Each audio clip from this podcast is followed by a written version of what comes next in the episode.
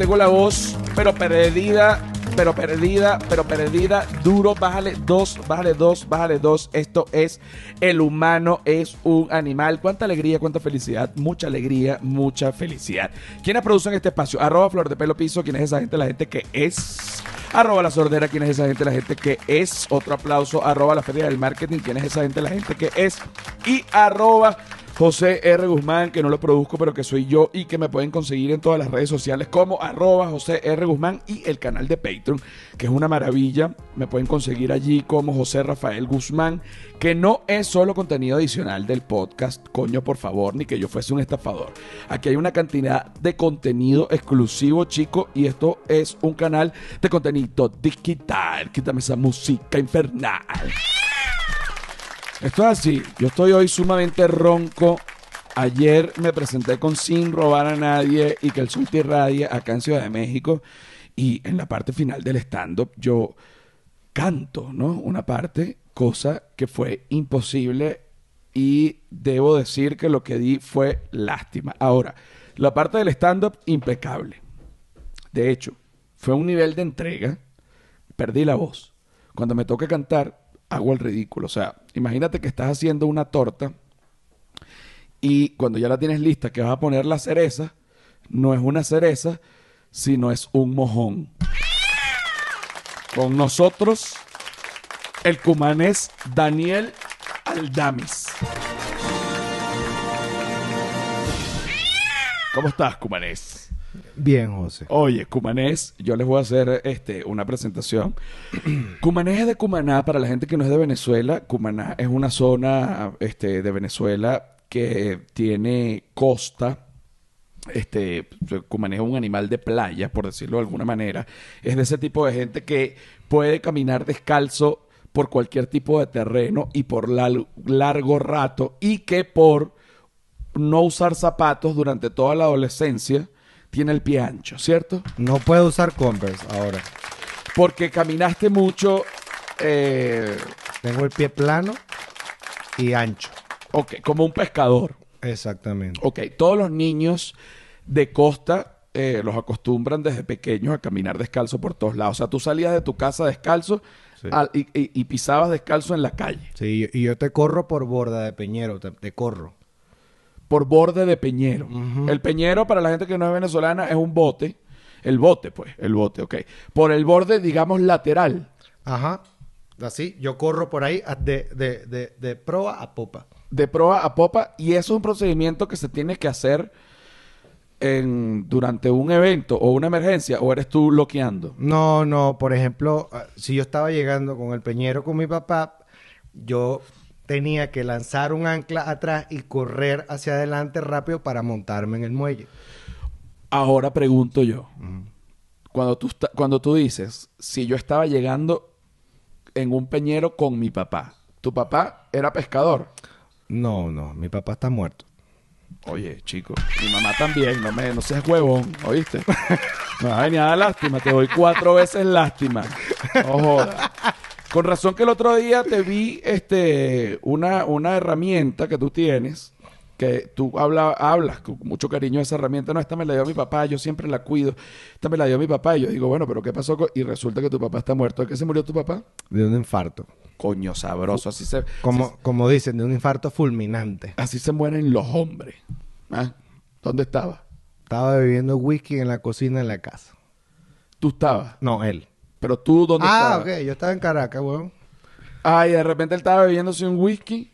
No, él está yéndose un whisky. Mi mamá fue como a hacer una vaina en, en, la- en- en el cuarto. Y cuando volvió, mi papá estaba en el piso ya. ya seco.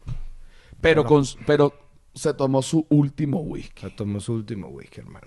Ahí está. Y después yo me lancé seis horas, siete horas de Caracas a Cumaná con mi hermano, sí, en el carro.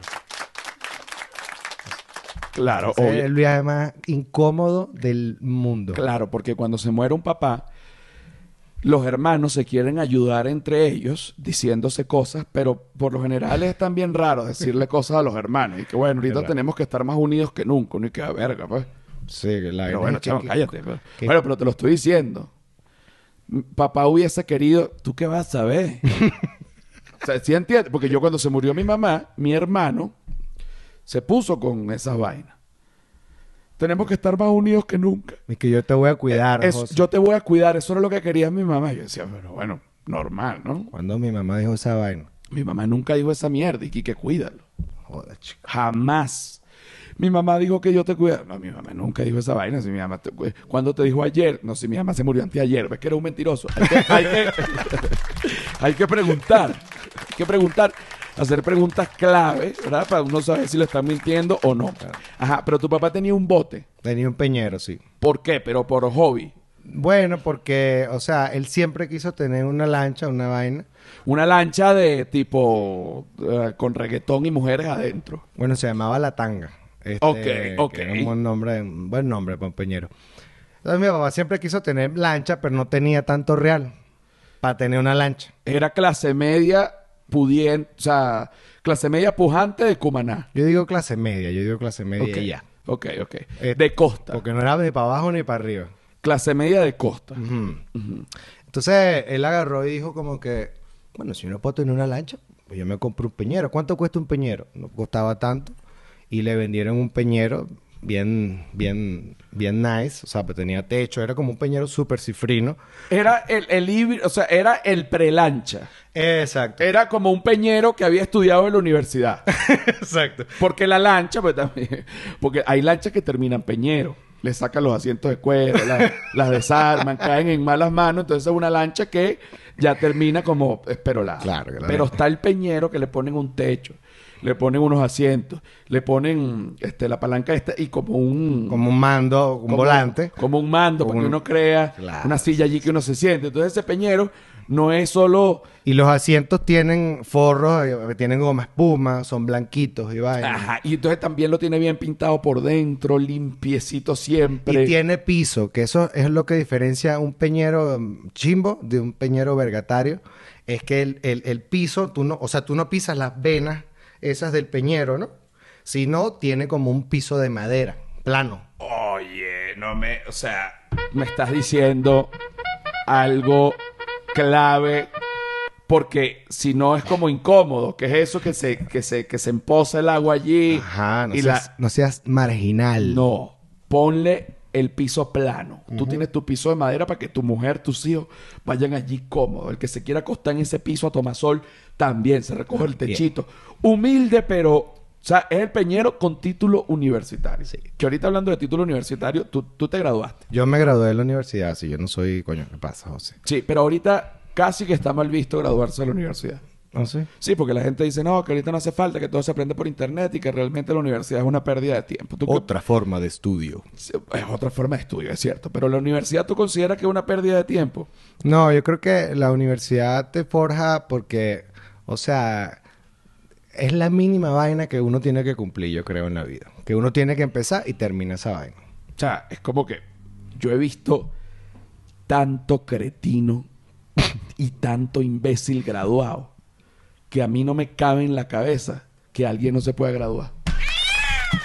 Yo digo, marico, ¿cómo te graduaste? Si tú te graduaste de la universidad, te lo juro que hasta un perro puede ser odontólogo. Estoy hablando de odontología que, que, que además, porque tú estudiaste comunicación social. Sí, sí, sí. Ok, fíjate lo que yo pienso con respecto a estas dos carreras y siempre las comparo porque soy odontólogo, pero además me dedico, soy comunicador.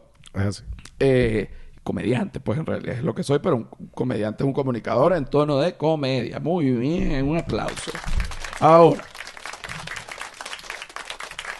comunicación social es una carrera que si tú, por ejemplo, repruebas un examen o haces algo mal, tú después de alguna manera vas a tener el chance de este, recobrar esa, esos créditos o lo que sea y tú al final te vas a graduar. En, en el área de la salud, ontología, medicina y, y otras, si tú te equivocas, tú le haces daño a alguien. Porque si tú te equivocas en un examen, bueno, tú lo después tienes la oportunidad, pero si tú te equivocas en un paciente, bueno, tú como que le, le sí, pues le, le haces daño a alguien. Ahora, me parece a mí que nada más por esto, ontología tiene un grado más de responsabilidad que comunicación social. Yo, yo diría que sí, güey, ¿viste? Tiene un... Y medicina, o sea, son carreras pues comunicación social y que, oye, escribí mal el artículo. Bueno, nada, vuélvelo a hacer y no te pago. Bueno, ok. Te pago cuando me lo entregues bien. Bueno, dale, ahí vamos viendo. Te faltó un acento. Bueno, te faltó los, que no los errores, pero lo que pasa es que cuando tú pullas donde no es y dejas una, una pierna tiesa, coño, Está jodido. es un poco más fuerte. está jodido. Entonces, yo que conozco las dos, yo no me arrepiento en lo absoluto, porque la gente dice, esa época de odontólogo que perdiste, y yo no la perdí. Yo me gradué de algo y eso me enseñó, fue un proceso que yo viví, aunque ahorita no practico la odontología en lo que hago, pues créeme que la disciplina que tuve que, pues, que meterle en la carrera y, y- y to- todo lo que aprendí allí lo, lo aplico hoy día. Por eso pienso que la gente debería estudiar en la universidad, porque no es solo lo que aprendes a nivel académico, creo que más importante es lo que aprendes a nivel de vida. Y también te sirve para explicar por qué coño tienes un huequito aquí también. Exacto. Y también me sirve para explicar por qué tengo este huequito aquí. Que la gente me dice, José Rafael, tienes sucio entre los dientes. No, chico. Yo sería incapaz de hacer un video con un sucio entre los dientes, coño, pero eso solo lo hace un maldito animal. ¿Ah? Yo no. Yo lo que tengo es un huequito aquí y este huequito está aquí para el resto de la vida. Mira, vamos con la segunda parte del episodio número 114 del humano es un animal. Vamos a hablar específicamente de cómo es la gente de costa en la cama. ¿Ok? Porque está ya bien sabido que la gente de mar es muy buena cama. Está esa fama. ¿No?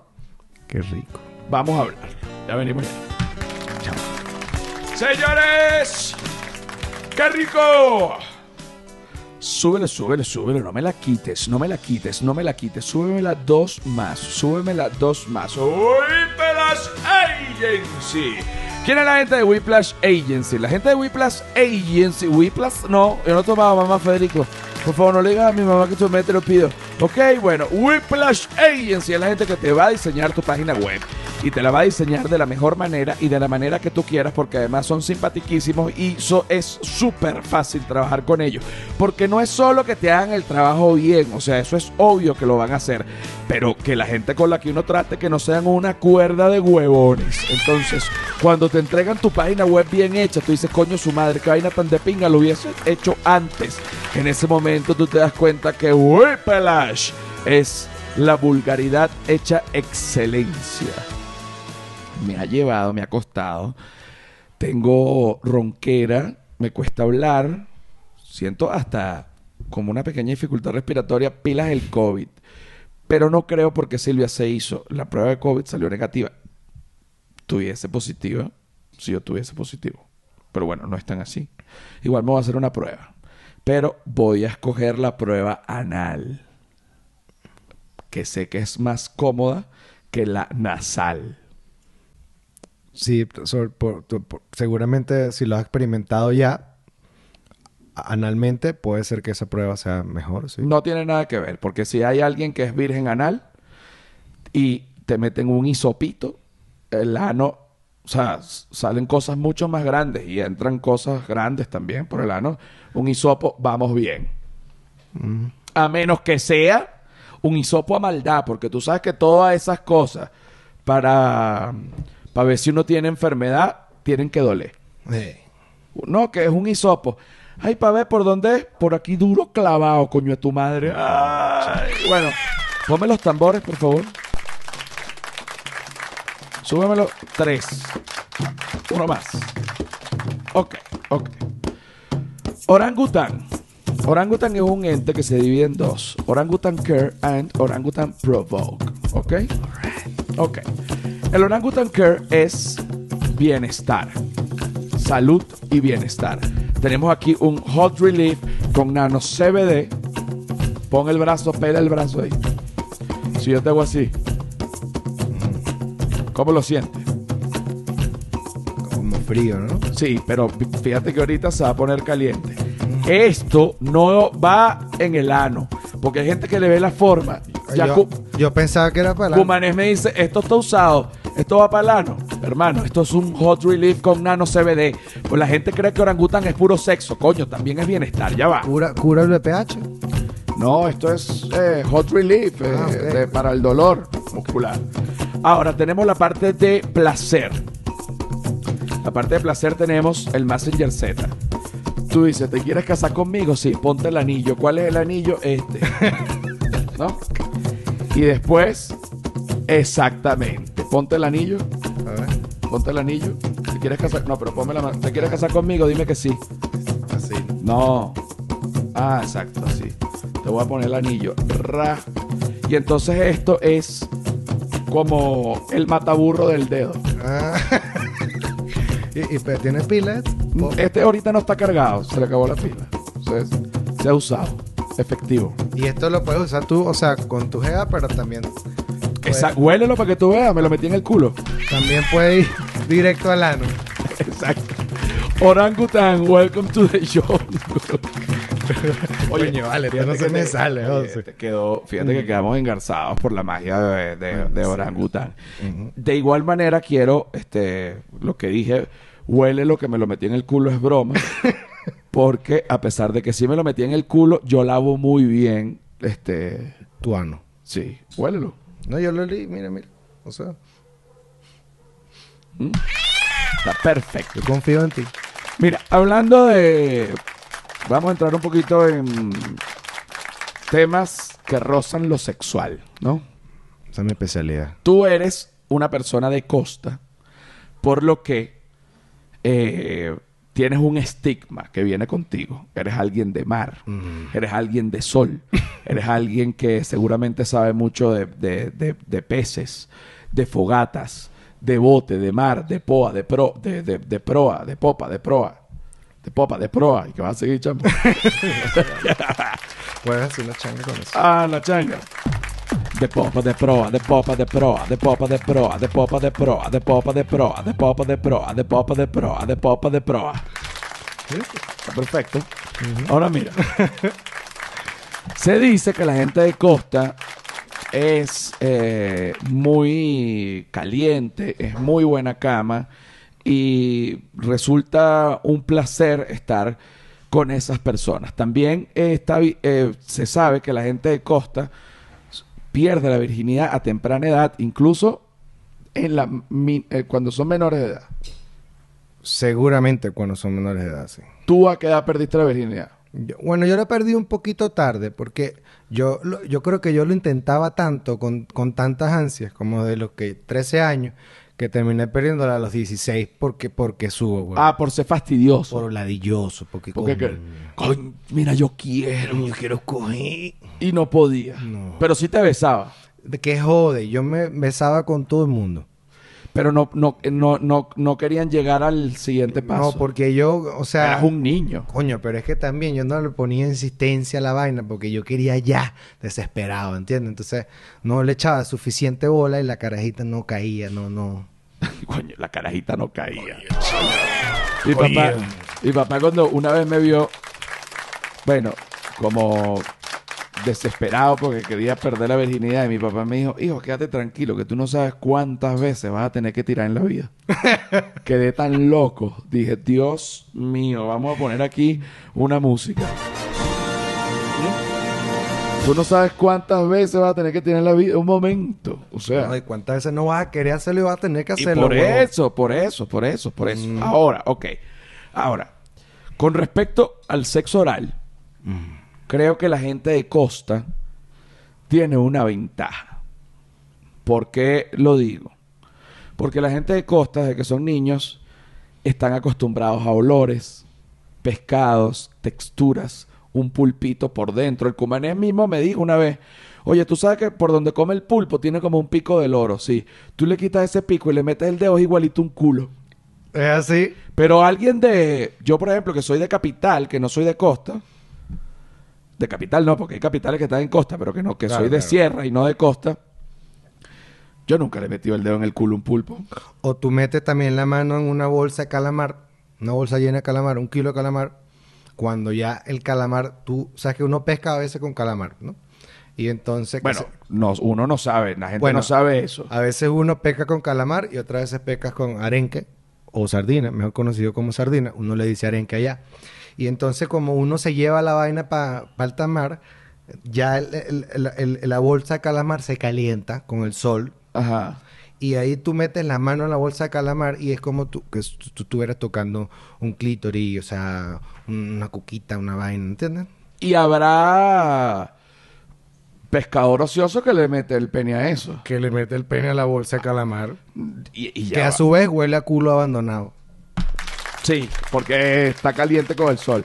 Ok, ¿crees tú que de- dentro de una, una de las prácticas masturbatorias de los pescadores es eh, tomar el calamar, quitarle los tentáculos, Quitarle la cabeza. quitarle la cabeza, cortarle el piquito de arriba y entonces entra el pene completo?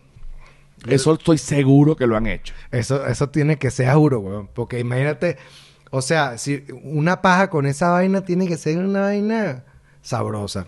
Sí, pero bueno, yo no... Sería medio sofilia.